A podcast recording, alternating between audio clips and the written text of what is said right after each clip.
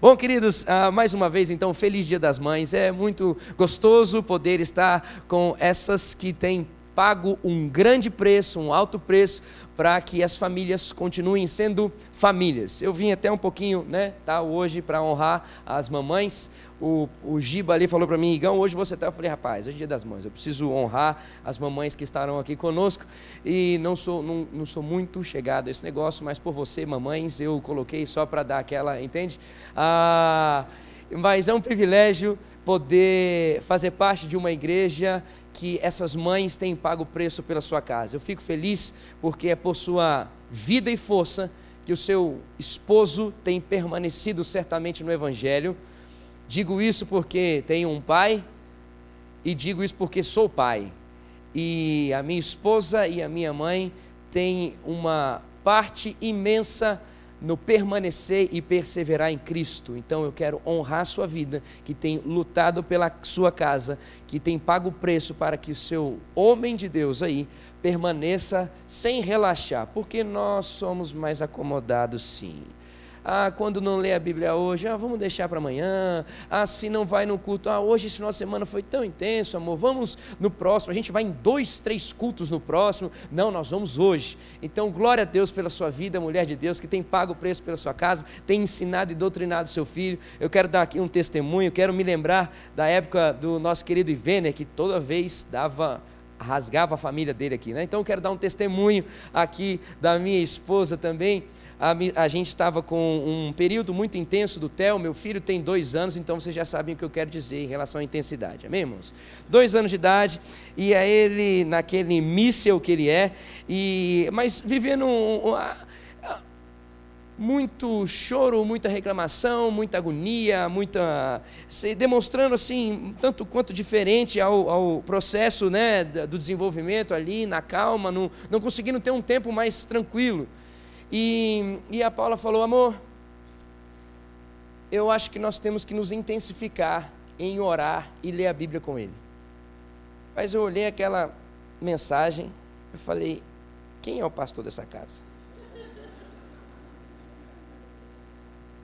Eu falei: Jesus, muito obrigado pela esposa que o Senhor me deu, porque, ao meu ver, eu dou desculpa que é da idade eu dou desculpa, a gente dá desculpa a muitas coisas que nós, como ah, estudos psicológicos, nós entendemos e muitas vezes nós não, não nos posicionamos em Cristo. Isso tem até a ver um pouco com o que nós conversamos domingo passado. E naquele momento, então, começamos e pela misericórdia, graça e ação de Deus na vida da minha esposa, fazem acho que três meses que nós todos os dias oramos e lemos a Bíblia junto com o Theo, e o Theo está muito melhor, e o Theo hoje já tem prazer, quando a gente fala Bíblia, ele fala Biba, Biba, e fica empolgado, e já vai correndo para o berço para nós contarmos e desenvolvermos a história junto com ele. Então, glória a Deus por aquelas que têm pago o preço pela sua casa, continue firme no propósito, continue firme no propósito. Eu sou fruto de uma mulher que continuou pagando firme o propósito. Meu pai não tinha uma vida cristã. Meu pai vivia de balada em balada. E a minha mãe, quando casou com ele, ele, aquele meio pé na igreja, pé no mundo, começou a permanecer em oração e chamá-lo para orar. E hoje meu pai é essa bênção que é e ministra em muitos lugares juntamente com a minha mãe. Sou fruto da minha avó, que orou pelo meu vô, que estava envolvido em bebida, ah, em cigarro e também em prostituição, fora do casamento, tendo outros relacionamentos e ela permaneceu firme sem deixar o meu vô, e no final da vida, o meu vô disse: Eu quero entregar o meu coração para esse Jesus que você há tantos anos fala para mim. Então eu sou fruto dessas mães que pagaram o preço pela sua família. Glória a Deus pela sua vida e que você continue vivendo o Evangelho e pagando o preço pela sua casa em nome de Jesus. Amém, queridos? E sobre isso, num momento especial, eu gostaria de que você Abrisse a sua Bíblia junto comigo em Ruth, capítulo 1. Claro, vamos falar então hoje de uma mulher.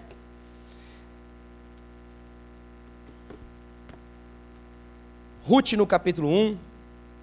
Enquanto você abre a sua Bíblia, essa mulher aparece na genealogia de Jesus. Então, trazendo, quem sabe aqui, colocando um contexto, contextualizando, sem ser heresia, vamos dizer que ela é uma das mães de Jesus. Então, é, nesse dia especial, quero falar sobre uma dessas mães de Jesus. Irmãos, por favor, não sai colocando aí, olha, porque Ruth é mãe de Jesus. Irmão, estou falando da genealogia, meus irmãos, no processo, tá bom? Na, na influência materna, isso, sobre Jesus Cristo. Pronto, melhorei. É, é porque hoje, né, hoje é fácil querer falar um monte de coisa, né?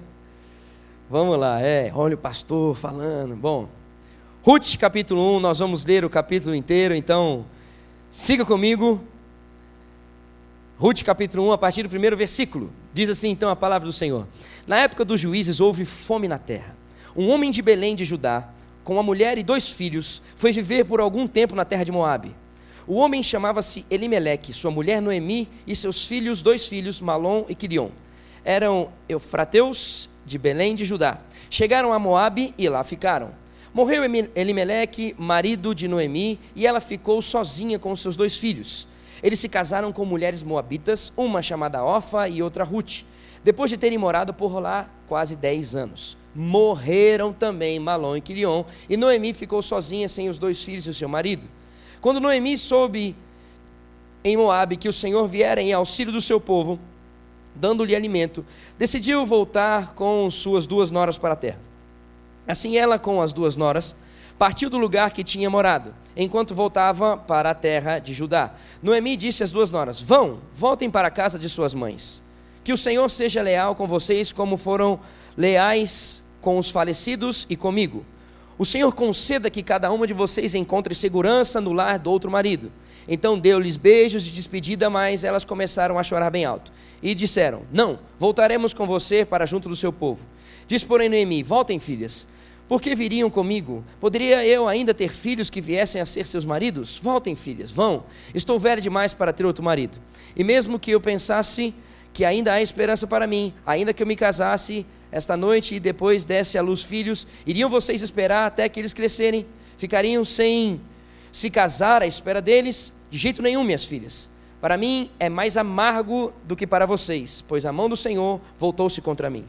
Elas então começaram a chorar bem alto de novo. Depois Orfa deu um beijo de despedida em sua sogra, mas Ruth ficou com ela. Então Noemi a aconselhou: Veja, sua concunhada está voltando para o seu povo e para o seu Deus, volte com ela.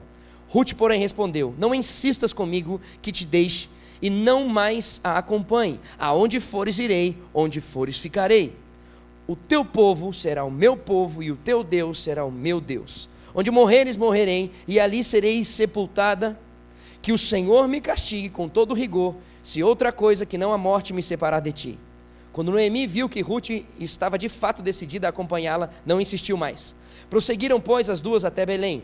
Ali chegando, todo o povoado ficou alvoroçado por causa delas. Será que é Noemi? perguntavam as mulheres. Mas ela respondeu: Não me chamem de Noemi, chamem-me Mara, pois o Todo-Poderoso tornou minha vida muito amarga. De mãos cheias eu parti, de mãos vazias o Senhor me trouxe de volta. Por que me chamam Noemi? O Senhor colocou-se contra mim, o Todo-Poderoso me trouxe desgraça. Último versículo. Foi assim que Noemi voltou das terras de Moabe com a sua nora Ruth, a moabita. Elas chegaram a Belém no início da colheita da cevada. Por favor, capítulo 4, versículo 18 até o 22.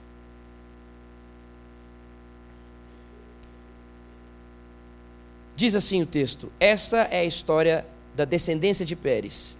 Pérez gerou Esrom, Esrom gerou Rão, Rão gerou Aminadab, Aminadab gerou Naasson, Naasson gerou Salmão, Salmão gerou Boaz, Boaz gerou Obed, Obed gerou Gesé e Gesé gerou Davi.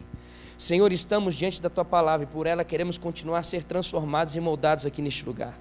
Que o teu Espírito Santo continue a falar conosco e nos mover, nos encher da tua vontade, ó Pai, transformar-nos aqui por inteiro que o teu Espírito continue a nos curar, a nos libertar, Senhor. Que o teu Espírito continue a fazer-nos viver o mais profundo da tua vontade nesse momento, Pai. Eu clamo que os dons do Espírito sejam derramados sobre nós. Haja mesmo, Senhor, uma manifestação, continue a haver a manifestação do teu Espírito sobre nós. Corações transformados, quebrados e quebrantados pela tua presença, em nome de Jesus. Dá-nos, Senhor, graça de continuar entendendo e compreendendo a tua palavra e diante dela, Senhor, pelo teu teu espírito, nos posicionarmos para vivermos aquilo que o Senhor nos chama a atenção nessa noite, em nome de Jesus. Amém e amém. Bom, antes de continuar, para aqueles que, quem sabe, possam perguntar, pastor Robério está bem, está se recuperando. Ele teve uma apendicite então teve que às pressas fazer a cirurgia, mas está bem, está se recuperando e creio que, espero que no próximo domingo já esteja aqui conosco, continuando com a sua loucura celestial, né? Coisa boa, eu não posso dizer algo diferente também. É. Também quero ah, dizer aqui, meu amigo querido Mike, muito feliz em ter você aqui na casa e poder ouvir o Senhor agindo através da sua vida. Que Deus continue a falar com você, é um privilégio ter você perto da gente. Você é uma bênção para a nossa igreja. Bom, o que está acontecendo aqui nesse contexto desse texto? Esse livro ele foi escrito no período do reinado de Davi, então provavelmente ele foi escrito pelo profeta Samuel. E dizem os estudiosos que ah, os, o livro de Juízes ele termina em Ruth. Então Ruth é a parte final desse período histórico dos juízes. Provavelmente ah, porque ele começa falando sobre o que está acontecendo nesses 400 anos dos juízes. Então, Ruth, ah, nos estudos, faz-se entender que é o final desse livro. É, em Juízes e Ruth, é interessante, nós encontramos uma série com três histórias. Aqui a Netflix já ia até ficar feliz com isso aqui, se entendessem, né? Então, uma, uma série com três histórias que narram eventos que aconteceram em Belém e essas três histórias, eu quero passar bem rápido por elas, tentam resumir o governo dos juízes, o que se passava na caminhada do povo de Israel e a forma como Deus interviu nesse povo de Israel. A primeira história está no capítulo 17, no capítulo 18 de Juízes, e conta sobre Mica. A Mica foi alguém que roubou prata da sua mãe, e com essa prata fez ídolos e abriu uma casa de santos. E não só abriu uma casa de santos, e ele não parou só por aí, de tal forma que ele também contratou um pai de santo. E esse pai de santo era um levita em Belém que se chamava Jonatas. Então ele vendeu, roubou a questão da sua mãe, as pedras preciosas ali, a prata da sua mãe, montou ídolos e não satisfeito com isso, também chamou de Belém ah, um levita, mas que era um pai de santo, nesse sentido. E o que é interessante é que no final do capítulo 18, esse Jonatas, o pai de santo, sabe quem era? Diz o capítulo, neto de Moisés. Ele era a segunda geração de Moisés a segunda geração de Moisés já havia se perdido. Então, o que, que, existia nessa época? Uma espiritualidade totalmente desordenada das instruções de Moisés. Um contexto totalmente desordenado, uma, vamos dizer, decadência espiritual. Aquilo que era bom ser seguido e desenvolvido, isso não estava acontecendo nessa época. A segunda história nós vemos no capítulo 19. E essa segunda história fala de um levita que tinha uma concubina, e aqui já tem uma discrepância, porque um levita não poderia ter alguém fora do seu casamento, então já se tem um levita com uma concubina. essa concubina trai ele, e aí ela volta para a casa do seu pai. Depois de um período, esse levita vai buscar essa concubina, na volta para a casa dele, para no meio do caminho, um homem idoso acolhe ele e ela e aí o texto fala que existiam uns vadios que estavam ali ah, na região de Belém e foram bater na casa desse idoso que acolheu ah, esse levita e diziam assim: Nós queremos esse levita que está em sua casa porque nós queremos ter relações sexuais com esse cara. Então esse levita o idoso, num questionamento com esses homens, não conseguiu vencer. E então o levita, ao invés de sair, entrega a concubina. Pela manhã, ele pega ela morta aos pés da casa onde ele está. E ele então, voltando para sua casa com o corpo, corta em doze pedaços o corpo dessa mulher, envia para as doze tribos e diz assim: Escute, Este é o nível de maldade que chegou em Belém. Então as doze tribos se juntam, entram em uma ação para exterminar este lugar. Então é instaurado uma guerra civil, vamos dizer assim. Então, o segundo contexto que a gente percebe, o segundo ponto desse contexto, é que existe uma decadência moral. Então existe uma decadência espiritual e, obviamente, como um fruto dessa decadência espiritual, existe uma decadência moral. E aí, no meio dessa sequência, existe a história de Ruth, sendo então a terceira e última história dessa sequência, dessa série. E logo no início, a gente pode ver no início do capítulo a testificação do que está acontecendo como um dos piores momentos que Israel tem passado. Não existe uma liderança justa, não, o, o povo está ah, totalmente desandado, o paganismo está intenso, a idolatria tomou conta, a ponto de chegar fome na terra, que é o que diz logo no início do capítulo. E olha só o que é interessante. Um homem de Belém, diz o texto, com a sua esposa, foi viver nas terras de Moabe, porque havia fome em Belém. O que é duro de entender e ler esse trecho, esse, o trecho desse texto, é que sabe qual é o significado de Belém? Fábrica de pão. Na fábrica de pão não tinha pão. E essa atmosfera de caos, ela não para por aí. Ele foi de Belém, na fábrica de pão, que não tinha pão, para Moabe. Falar de Moabe para um israelita é tipo você falar de picanha para um vegano. É, não, é difícil falar desse exemplo hoje, mas é como falar de corintiano para o palmeirense. Ou do palmeirense para o corintiano.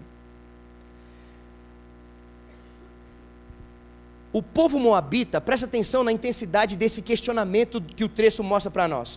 O povo moabita nasceu de uma relação de Ló com a sua filha mais velha. Olha por que, que Israel tinha toda essa angústia é, com, com, com, com os moabitas. É, veio fruto dessa relação do pai com a sua filha mais velha. E essa nação foi a nação que amaldiçoou Israel quando estava no trajeto. Então, um judeu, um israelita, ir para Moabe. Queridos, sabe o que era normal em Moabe? Os moabitas, eles, eles matavam crianças, eles tinham Deus que era é, para ser adorado esse Deus era através da morte de crianças. E como se não bastasse, eles tinham uma piscina com sangue de crianças, que eles se banhavam nessa piscina antes deles irem para as guerras.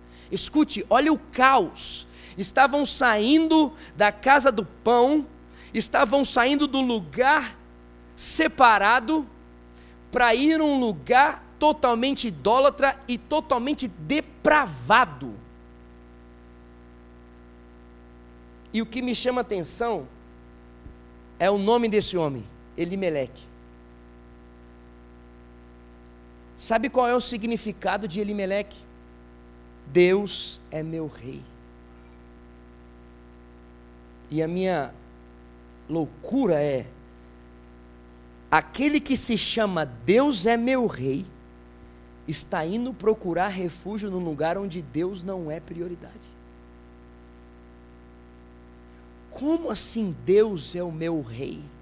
Se eu estou indo para o lugar onde Deus é esquecido, onde Deus não é adorado, onde Deus é deixado de lado. Como assim? Como assim? E aí, queridos, já, já aqui nesse início, eh, mostra para mim uma semelhança que existe nos cristãos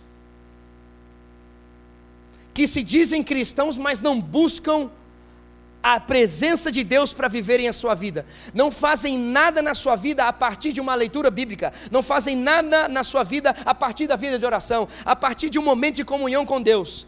Aqueles cristãos que na luta, na angústia, como dizem aí, quando a chapa esquenta, prioriza qualquer outra coisa menos Deus. É como se na luta esses cristãos dissessem assim: se Deus não me satisfaz, não resolve como eu quero essa, essa, essa situação, então eu vou procurar aquilo que me satisfaça, ou eu vou procurar aquele que resolva como eu quero resolver.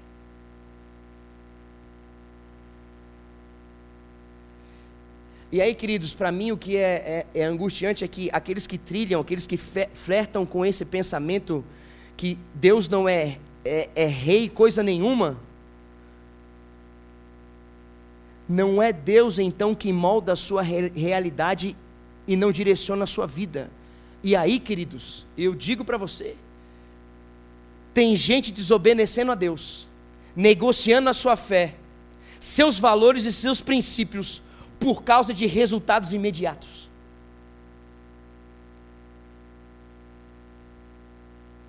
Nós estamos numa época do imediatismo, certo? Nós estamos numa época que nós não sabemos sofrer, que nós não sabemos passar por sofrimento, que nós não sabemos passar por perto. Nessa época, se Davi estivesse é, nessa época hoje, é, não sei se de repente, influenciado pela cultura, ele, ele poderia dizer: ainda que eu passe pelo vale da sombra da morte, não temerei mal algum, ainda que eu ande, sabe, dizendo assim: ah, eu vou passar eu vou passar por uma dificuldade, eu vou, eu vou trilhar o caminho e irei passar dificuldade, eu sei que Deus está comigo, eu não sei, porque a influência desse, desse tempo é que se você está com Deus, você não pode passar por dificuldade. Se você está com Deus, você não pode passar por problema. O problema, quem sabe, para muitos, é uma maldição, é, um, é uma questão de estar distante. Em muitos crentes dizem que o passar por problema, você está passando por problema, quer dizer que você está em pecado. Então eu vou dizer para você: Paulo era um dos maiores pecadores do universo. Jesus é o Senhor pecador diante dessa declaração. O que me dá agonia é porque essa nossa, esse nosso momento diz que é como se dissesse assim: se Deus não entrega o resultado, então esse Deus não presta. Se Deus, o Criador, não tem entregado o resultado que eu quero, não tem feito como eu quero, então esse Deus não presta. É isso que a nossa cultura tem ensinado para nós. E aí eu continuo com o texto. Elimeleque tinha então uma esposa que se chamava Noemi, e o nome de Noemi é prazerosa ou perfumada. Eles tiveram dois filhos, chamados Malom e Quirion. E interessante que o nome dos filhos é um é fraco, o outro é franzino. Esse é o significado literal dos filhos.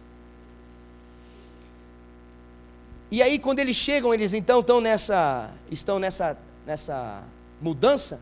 E quando eles chegam em Moab, o que acontece? O pai morre, Elimelec morre. E nesse contexto, queridos, o pai morrer significa o quê? O caos para a família. Porque como era um, um, uma questão totalmente patriarcal, então o responsável pelo sustento, ah, pela dignidade da família, a importância da família, vinha da presença do pai. Então, o pai morre escute, eles estão vindo de caos, acontece o caos e agora dentro da família o caos.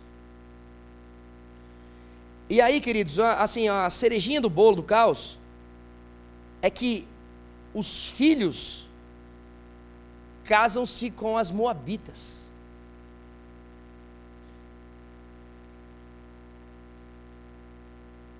E aí, queridos, depois de dez anos, eles não conseguem ter filhos e morrem. Então, as três ficaram sozinhas, solteiras, sem dignidade, e a família não teve continuidade. Olha o quadro que o texto apresenta para nós. Essas três mulheres elas ficaram despro, despro, desprotegidas, sem direitos sociais. Essas mulheres estavam jogadas no acaso. E aí, nesse cenário, que eu digo a você, surge então ou se destaca uma das noras de Noemi, a Ruth. essa jovem com mais ou menos o texto 25 anos de idade. E o texto mostra que Ruth, voltando para Belém com a sua sogra Noemi, órfã já tinha deixado, já tinha se despedido, Ruth não quis deixar. Nesse retorno, olha só que interessante, Noemi se lembra de um parente que ela tem de muitos bens em Belém. E esse parente se chama Boaz. Resumindo a história, Ruth se encontra com Boaz. E olha só que interessante esse encontro com Boaz. Na cultura desse tempo, o parente próximo tinha o dever de casar com uma viúva que era parente do seu próximo, para restaurar a herança e os direitos do falecido.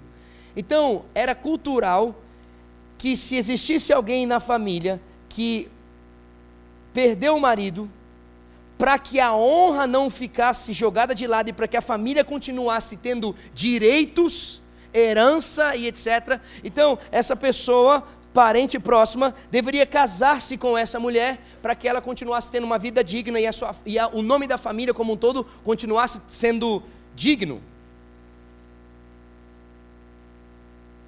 E Noemi tinha esse parente que, além de tudo, era solteiro. Aleluia. E era um homem de Deus. Tratava bem os seus servos, diz o texto quando a gente lê. Tinha, olha só que interessante, ele tinha uma cultura boa diante do ambiente de caos, porque aquela, a, essa, a, aquela aquilo que eu compartilhei com vocês continua sendo ah, o momento cultural que está passando nessa cidade. Então, Boaz era alguém que, no meio do caos, da lógica da cidade, ele levava Deus a sério.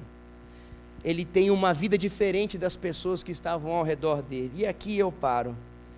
Eu espero que nós estejamos con construindo uma vida, uma forma de trabalhar, uma forma familiar, uma forma de relacionamentos pessoais diferente daquelas pessoas que não levam Deus a sério.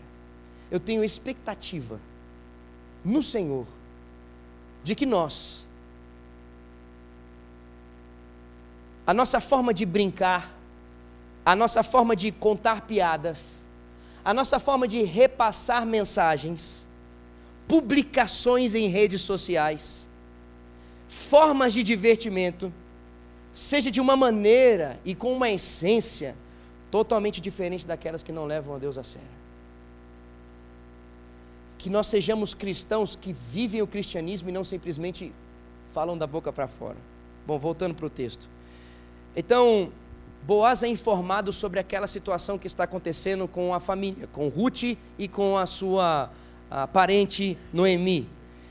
E ele percebendo, olha que tremendo, ele percebendo que poderia redimir, olha o que ele fez. Abra comigo no capítulo 4, versículo 13. Ele percebendo que a vida dele podia servir para redimir essa família, veja o que ele fez. Diz o texto. Ruth capítulo 4, versículo 13.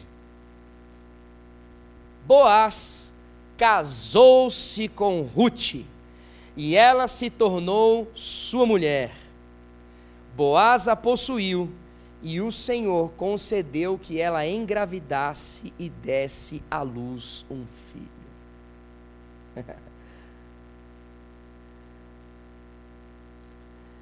Esse versículo mostra para nós que Boaz dignificou Ruth, que Boaz honrou a Ruth, que Boaz tornou Ruth sua esposa, ele não se juntou com Ruth, ele empenhou a sua honra com Ruth, ele dignificou a vida de Ruth, ele foi um homem de verdade, ele deu dignidade a Ruth.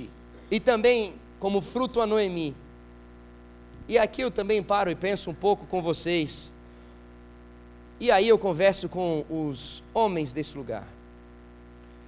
Hoje nós estamos sendo alimentados por uma cultura que instrui homens a serem meninos, que instrui homens a não viverem uma vida de hombridade, e de trazer dignidade à sua esposa. Bom, nós estamos numa numa cultura que nem casar mais é instruído, certo? Mas é juntar.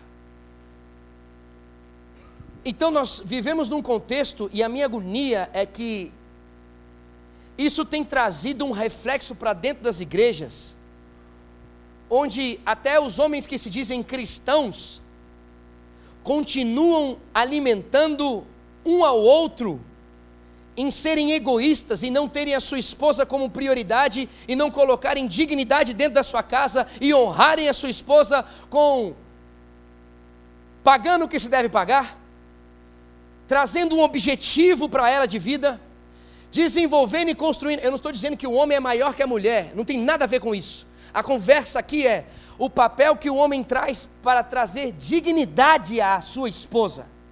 Assim como Boaz trouxe dignidade a Ruth. Ruth não tinha perspectiva de vida. Boaz trouxe e alimentou para que Ruth pudesse ter perspectiva de vida. A minha questão é: nós vivemos num tempo em que nós somos levados a construir perspectiva de vida individualmente. E na questão individual, você pode dizer, não, Igor, mas é isso aí, o casamento não nos torna um só? Tá, vamos responder a essa pessoa trazer o homem a desejar as coisas somente que ele quer, no tempo que ele quer, na hora que ele quer, e se esquecer que no dia do casamento ele disse: Eu empenho a você a minha honra. Então, eu serei honrado quando você for honrada. Eu serei um homem digno se você viver dignidade. O homem tem que lembrar que não trabalha para ele, ele trabalha para construir um lar e um lar saudável. O fim daquilo que ele conquista não está nele. Quando você casa, o seu propósito é empenhar a sua honra na sua família. Você é honrado se a sua família estiver sendo honrada.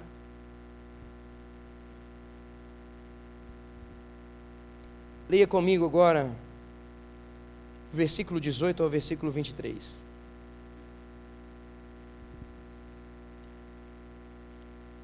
Esta é a história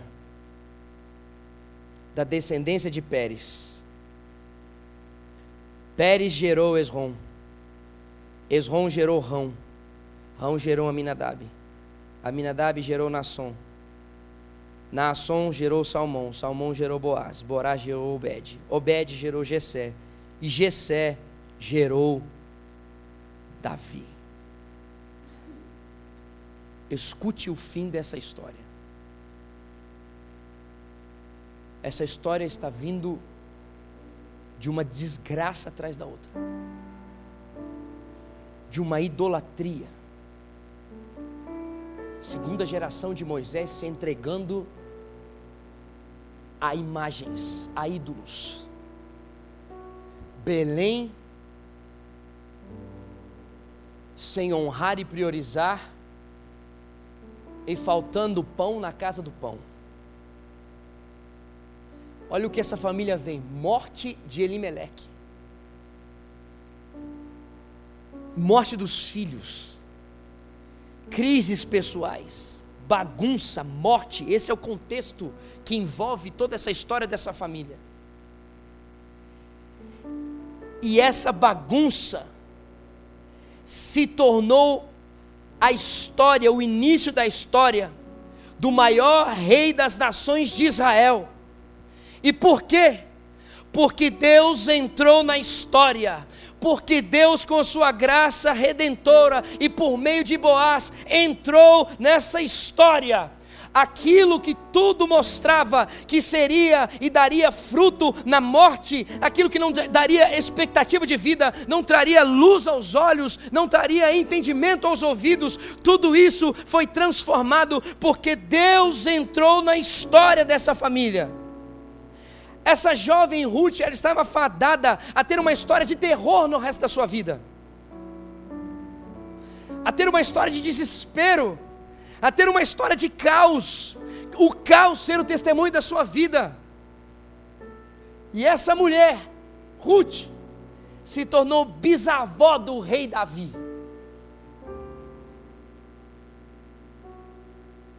Essa, essa jovem teve a sua história transformada quando Deus colocou o dedo e redimiu a vida dela. Eu quero dizer para nós nessa noite que culturalmente é um contexto familiar. Deus transforma a história das nossas famílias. Deus transforma a história dos lares. Deus, você pode me dizer, mas o meu bisavô foi, mas o meu avô foi, mas o meu pai foi, mas a minha mãe foi, não interessa, o nosso Deus continua sendo o mesmo ontem, o mesmo Deus que mudou a trajetória que vinha sobre a vida de Ruth, é o Deus que está sobre nós neste lugar, é o Deus que pode transformar hoje a família da sua vida, é o Deus que pode intervir no seu casamento, é o Deus que pode intervir no seu relacionamento com o seu filho, é o Deus que pode intervir no relacionamento entre os irmãos. O nosso Deus continua sendo o mesmo hoje, e quando ele entra, existe redenção. Redenção. Aquilo que era passa a ser, aquilo que não existia passa a existir. Onde existe morte, existe vida. Deus traz redenção.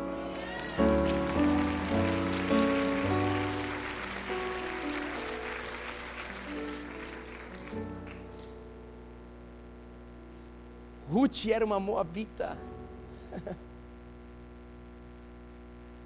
Ruth não conseguia ter filhos. Ruth era idólatra.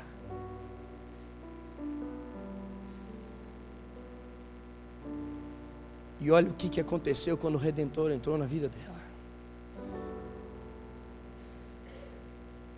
Queridos, nessa noite eu quero dizer para vocês: deixa o Redentor fazer a obra de redenção.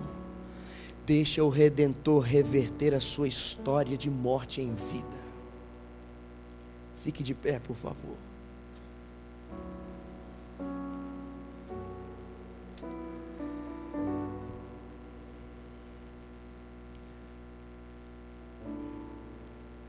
A minha pergunta a cada um de vocês, minhas perguntas são: quem verdadeiramente está dirigindo a sua vida? Quem está transformando o seu jeito,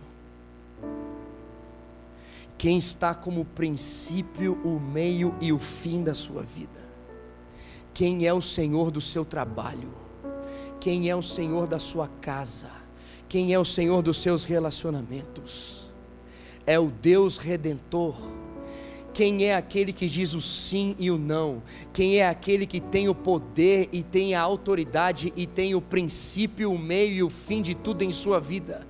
É o Deus redentor. Porque se não for o Deus redentor, certamente você está vivendo um caos. Se não for Deus que é o, o primeiro no seu trabalho, o seu relacionamento com o seu trabalho é o caos se Deus não for o primeiro a dirigir a sua família, o seu relacionamento com o seu esposo, seu relacionamento com a sua esposa, seu relacionamento com os seus filhos, então o relacionamento da sua casa está um caos. Se não é Deus que declara a palavra que dirige o seu olhar para a sua própria vida, então você não consegue saber e ter expectativa com a sua própria vida, e certamente o pensamento de se matar é a coisa mais tranquila. Porque não existe expectativa ou perspectiva de vida sem Deus. Eu pergunto mais uma vez: quem está dirigindo sua vida? Quem dirige a sua vida financeira? Quem dirige os seus estudos? É o Deus redentor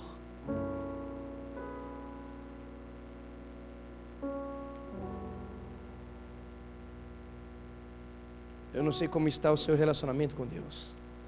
Se de repente você se enquadra naquele cristão que diz que é cristão, mas não vive nada a partir de Deus. Então o Senhor nessa noite está dizendo: Eu amo você. E eu não desisto de você. E Ele continua dizendo a você: Vinde a mim, todos vós que estáis cansados e sobrecarregados, e eu vos aliviarei. Porque não é isso que eu desenvolvi para você. Não é esse o projeto de Deus para você. O que eu estou dizendo é: não é o projeto de Deus para você você não ter perspectiva em meio à luta. Porque luta nós vamos passar. Mas o que Ele tem para nós é descanso em meio à luta. O que Ele tem para nós é perspectiva em meio ao caos. É Deus o princípio. Se você tem sido simplesmente um cristão da boca para fora, e hoje entendeu um reajuste que necessita ser feito ao Senhor, feche os seus olhos onde você está aí e comece a dizer isso para Ele. Se você entende que existe alguma coisa que necessita ser ajustada no seu coração, aonde você estiver, fale com o seu pai. E diga para o seu pai. Diga para ele: Eu tenho entendido que eu não tenho andado em conformidade com a tua palavra, e a tua palavra não tem sido o meu anseio maior. Eu o entendi nessa noite que eu não estou vivendo a partir do Senhor. E diga ao Senhor: tem misericórdia, Senhor.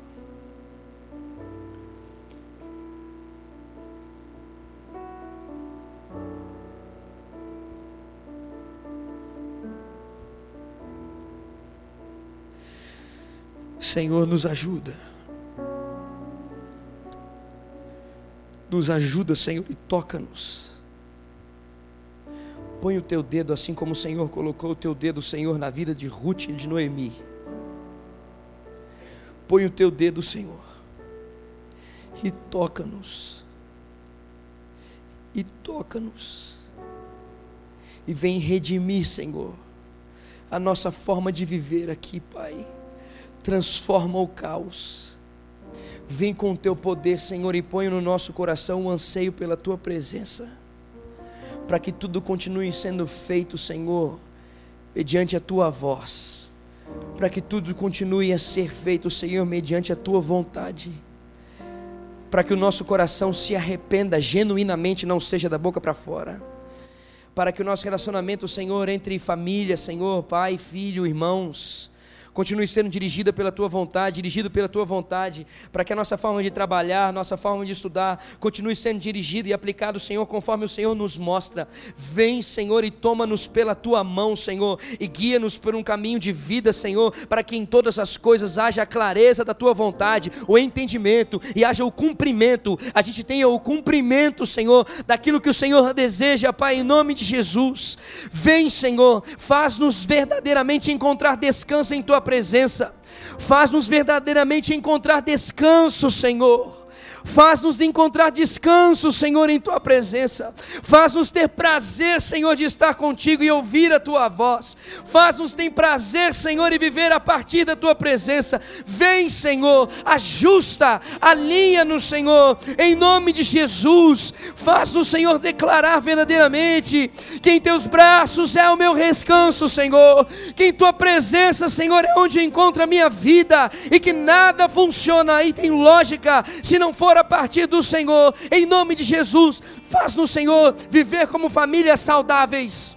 Faz-nos viver, Senhor, como famílias saudáveis. Faz-nos viver, Senhor, como famílias que vivem a tua orientação. Em nome de Jesus, Senhor. Em nome de Jesus. Ainda de olhos fechados, todos de olhos fechados, por favor. Eu quero fazer uma pergunta aqui. Existe alguém que sente que está distante do Senhor aqui. E que deseja ter esse toque redentor do Senhor. E dizer assim: Senhor, eu preciso do Senhor em mim. Eu reconheço que sem a tua presença eu só vivo de caos em caos. Caos espiritual, caos moral, caos ético caos de todas as formas, sem perspectiva. E eu desejo, não para ter a minha perspectiva, mas eu quero viver a tua vida, eu quero voltar ao Senhor.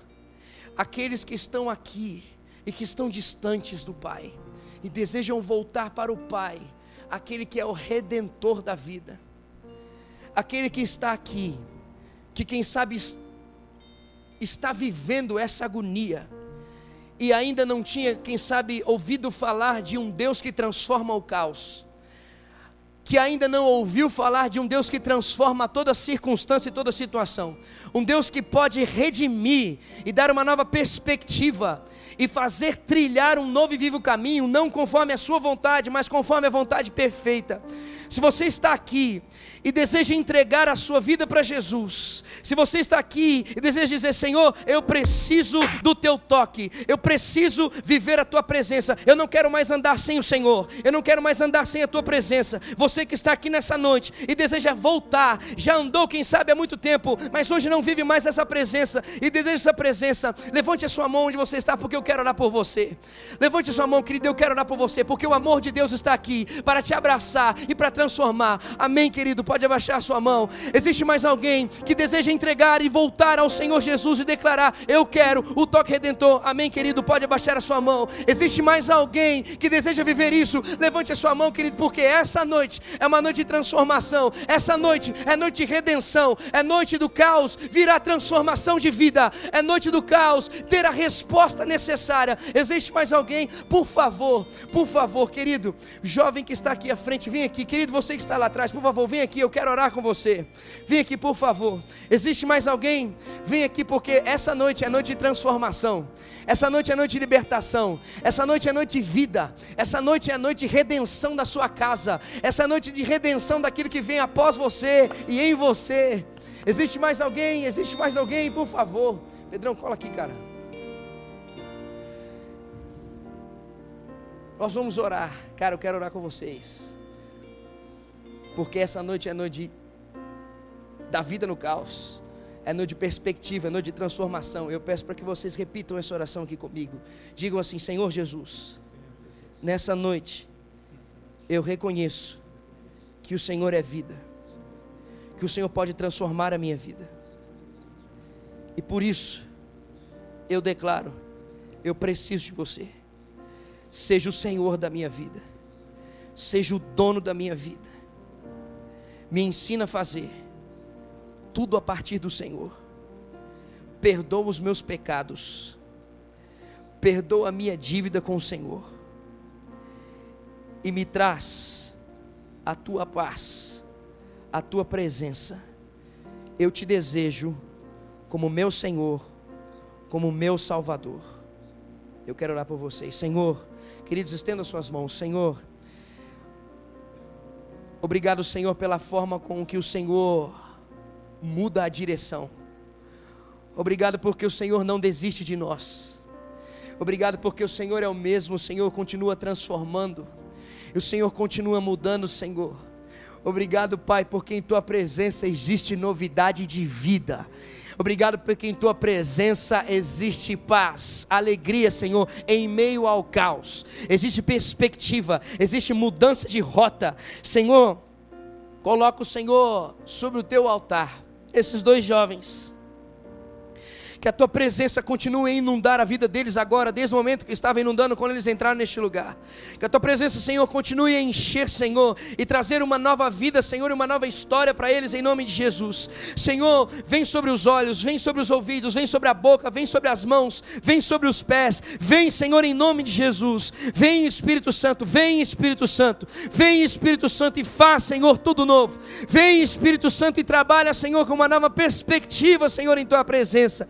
Vem, Senhor, vem, Senhor. Quebra, Senhor, as algemas. Quebra, Senhor, as cadeias. Sejam elas espirituais, Senhor. Sejam elas, Senhor, psicológicas, Senhor. Sejam elas físicas. Quebra, Senhor, e traz, Senhor, a liberdade em tua presença, em nome de Jesus. Nós, Senhor, como igreja, abençoamos a vida deles, Senhor, e nos colocamos à disposição para caminhar junto deles e viver no caminho, na verdade e na vida, que é o Senhor Jesus. Em nome de Jesus. Amém e amém. Aleluia. Aleluia.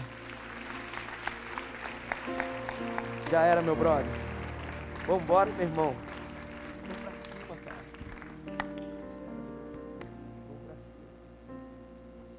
Tem muitas coisas que nós podemos aprender e nós estamos dispostos a caminhar com você. Mas uma delas, eu quero dizer para vocês que existe uma família que está disposta a caminhar junto com você. Dá uma olhadinha para trás e vê o pessoal que está disposto a viver uma nova história junto com você. Nós queremos Nós queremos finalizar essa nossa disposição. Está aqui esse homem abençoado, com o seu filho abençoado. Ei, papai do céu, nova história, redenção da família. Ei, Deus poderoso. E que nós estamos querendo entregar uma Bíblia para vocês, pegar o contato de vocês e poder oferecer à disposição do nosso coração para viver a verdade e a vida. Então, pode acompanhar esse homem de Deus e esse outro homem de Deus, que nós vamos juntos viver esse tempo aí. Deus continue abençoando vocês em nome de Jesus. Pode ir lá. Irmão, palavra profética se cumprindo nesse lugar, nessa noite. Você crê nisso, amado? Você crê nisso em nome de Jesus? Então, para nós encerrarmos isso, eu quero declarar isso junto com você, dizer: Em teus braços é o meu descanso. Em teus braços é o meu descanso, Senhor. Em teus braços é o meu descanso. Em teus braços é o meu descanso. Isso é verdade sobre o seu coração. Vamos dizer. Em teus braços é o meu descanso. Nós nesse lugar, Senhor, a resposta. Em teus braços. Queremos viver a partir dessa declaração, Senhor. Em teus braços é o meu descanso, Senhor. Isso é verdade. Que essa seja a nossa oração. Diga, em teus braços,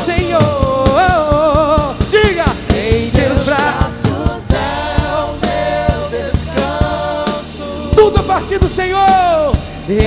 A minha família, o meu trabalho, propósito de todas as coisas, Senhor. Em teus braços é. Oh,